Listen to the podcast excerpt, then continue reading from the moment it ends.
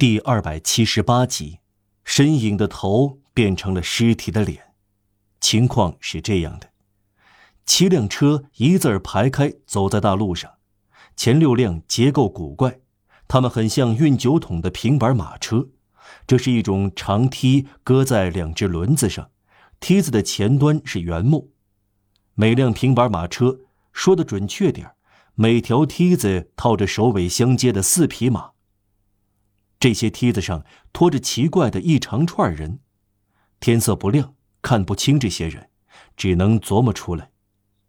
每辆车二十四个人，每边十二个，背靠背，面对行人，腿悬空荡着。这些人就是这样赶路，他们的背后有东西碰响，这是一根链条，脖子上有样东西闪光，这是枷锁。每个人都有枷锁，但铁链是共有的。这样，二十四个人要从车上走下来行走，就不得不一致行动，几乎就像一条蜈蚣，以铁链为脊椎，在地上爬行。每辆车的前后站着两个持枪的人，脚踩着铁链的一端。枷锁是方形的。第七辆车是有车篮的大货车。但没有车棚，四只轮子，六匹马，装了一大堆乒乓响的大铁锅、生铁锅、铁炉子和铁链，还混杂着几个捆绑着躺在那里的人。他们看来有病。这辆货车虽然有围栏，但残缺不全，好像是老旧的囚车。这几辆车占据了路的中央，两边走着两排卫队，外表令人厌恶。头戴高筒三角帽，好像督政府时期的士兵，斑斑点点，千疮百孔，污秽不堪。身穿残废军人的军服和装脸工的长裤，半灰半蓝，几乎像破布。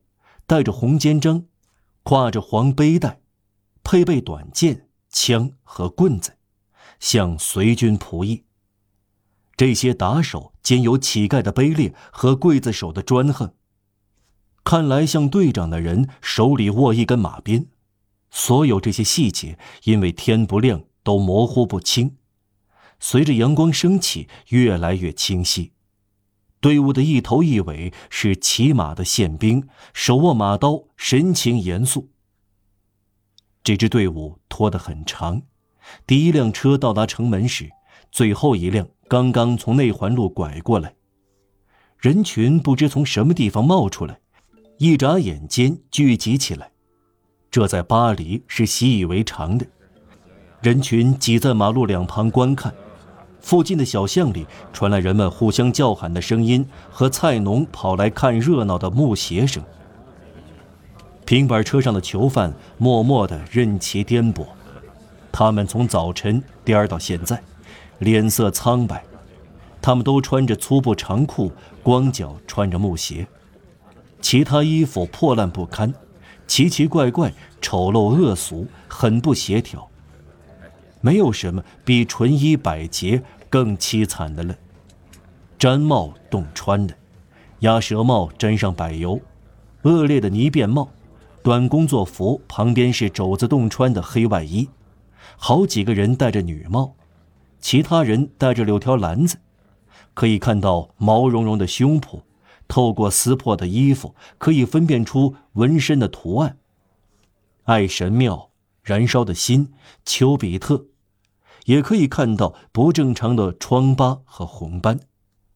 有两三个人将草绳系在车的横木上，垂在下面，像马凳一样勾住他们的脚。其中一个手里拿着黑石似的东西，送到嘴里去咀嚼，这是他吃的一块面包。眼睛干涩无光，或者射出凶光。押解队低声抱怨，囚犯默不作声，不时听到棍子敲在肩胛或头上。有几个囚犯在打哈欠，破衣烂衫不堪入目，脚垂下，肩膀摇晃，脑袋相撞。铁链叮当响，眼睛闪射出怒火，拳头攥紧，或者像死人的手有气无力地张开。在车队后面，一群孩子哈哈大笑。这列马车队伍无论如何惨不忍睹。显然，明天，再过一小时，可能要下一场骤雨，紧接着再下一场，又下一场，这些破衣烂衫就会淋湿。一旦淋湿，就干不了；一旦受凉，他们就暖和不过来。他们的粗布裤会贴在他们的骨头上，雨水灌满他们的木鞋，鞭打阻止不了他们牙齿打颤，铁链仍然锁住他们的脖子，他们的脚继续垂下来。看到这些生灵这样锁住，在秋天的寒冷乌云下，像树木和石头一样无能为力，任凭风吹雨打，气候变化无常。都会不寒而栗。棍子甚至不饶过在第七辆车上被绳子缚住不能动弹，像装满苦难的口袋一样扔在那里的病人。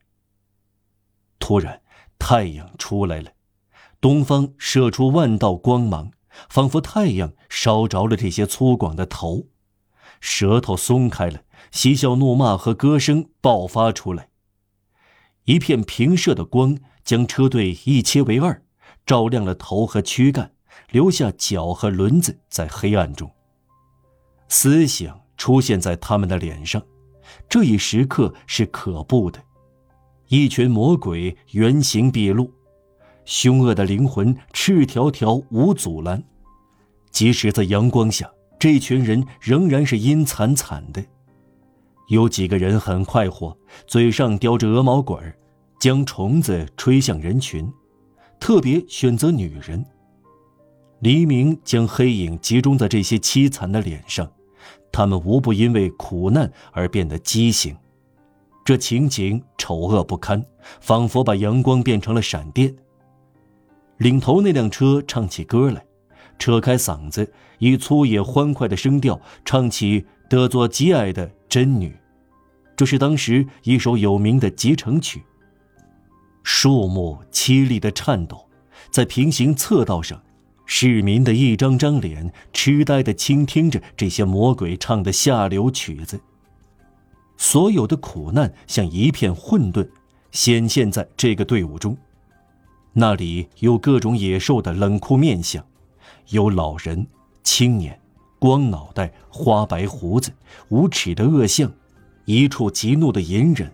狰狞的咧嘴，疯狂的态度，戴鸭舌帽的猪样的嘴脸，太阳穴挂着螺旋形鬓发的少女头，尤其可怕的娃娃头，半死不活的骷髅脸。第一辆车上有一个黑人，他也许是奴隶，模样赛过锁链，降到可怕底层的耻辱掠过这些额头。下降到这种地步，都在最深层发生最后的变化，变成痴呆的愚昧，等于化为绝望的聪明。